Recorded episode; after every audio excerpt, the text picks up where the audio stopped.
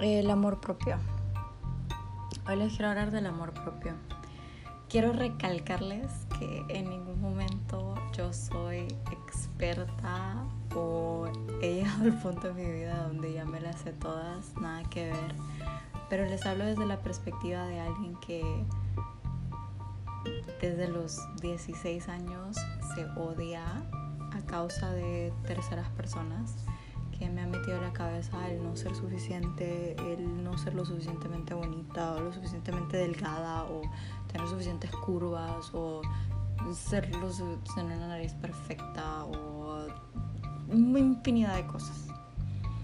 Pero esa niña, a raíz de malas experiencias, ha logrado crecer. Ya soy una mujer.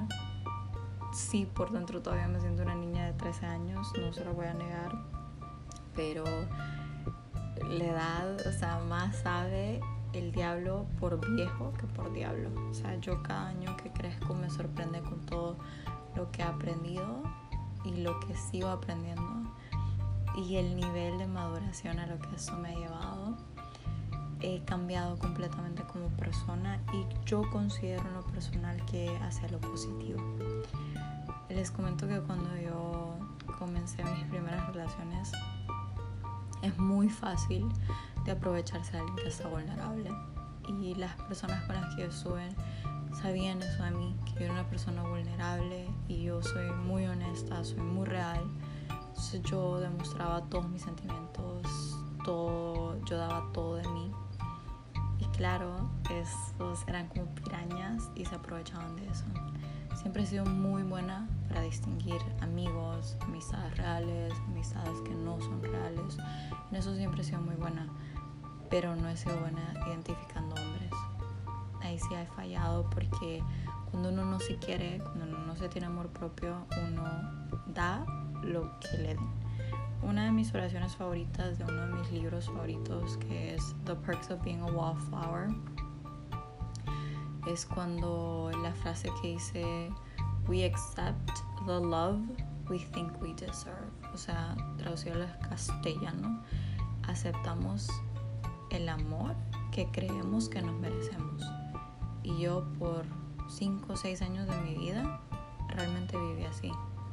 Yo creía que yo me merecía el abandono, que me, me merecía alguien que me maltratara, merecía a alguien que me tratara feo, alguien que me apagara, alguien que me encarcelara básicamente.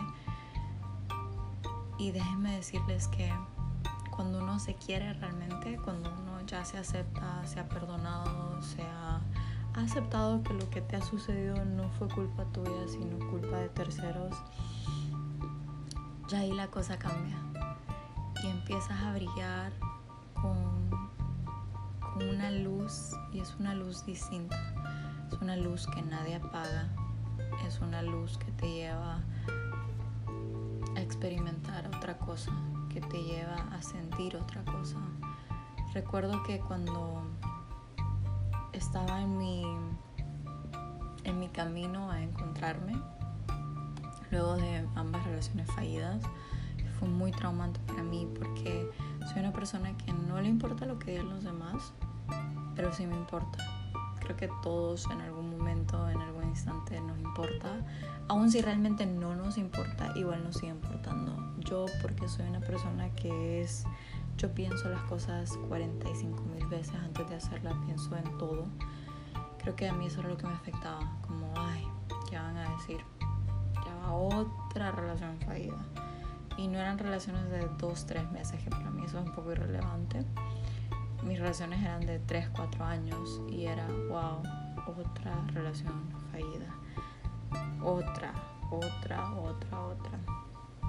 Y cuando estaba en mi camino a encontrarme, em, uno es muy autodestructivo y en ese momento el alcohol y las fiestas eran mi mejor amigo. No les voy a decir que no me divertí, que no la pasé bien, porque uff, la pasé súper rico, la pasé bien con mis amigos, pero al final del día lo único que eso me dejaba era vacío. ¿Por qué me dejaba vacío? No le estoy diciendo que las fiestas o el alcohol o las drogas, incluso pasar tiempo con sus amigos no los va a llenar porque las drogas y el alcohol y, el, y la fiesta para mí todo existe por una razón, es porque te diviertes. Pero cuando estás vacío por dentro, eso te consume. Y yo estaba lo que le decía vacío. Estaba llenando un hoyo inmenso. Y ese hoyo era falta de amor propio. Tienes que verte el espejo y todos los días llenarte la cabeza de, de pensamientos positivos, de sí es cierto, afuera siempre va a haber alguien mejor que vos, más inteligente que vos, más feliz que vos, en relaciones más perfectas que vos, en, en, todo es mejor en otras personas. Pero adivina que nadie, nadie vos, o sea, incluso en la astrología, o sea, creo que es muy raro que te encuentres a alguien que tenga 100% lo mismo, o sea, si ni siquiera los gemelos comparten una carta astral, no sé por qué le compartirías.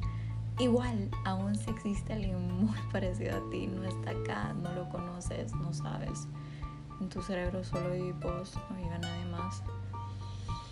Y tenés que recordar todos los días que tenés un propósito, una razón. Y aún si sentís que no tenés un propósito, una razón, la vida es muy linda como para no vivirla y como para no disfrutarla.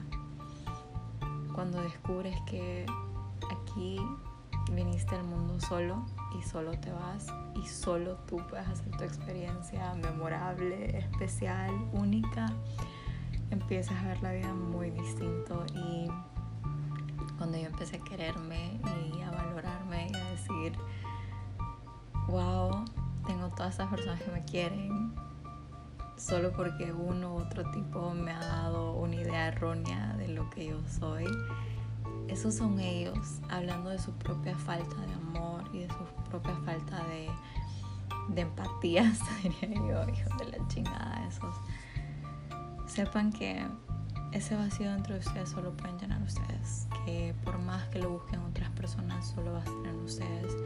Y créanme que uno, una vez uno llena ese tanquecito de amor propio, aparece alguien ya no para darte amor, sino para agarrarte la mano y seguir por un camino que se llama vida, que viene con altos, bajos, medios, más o menos.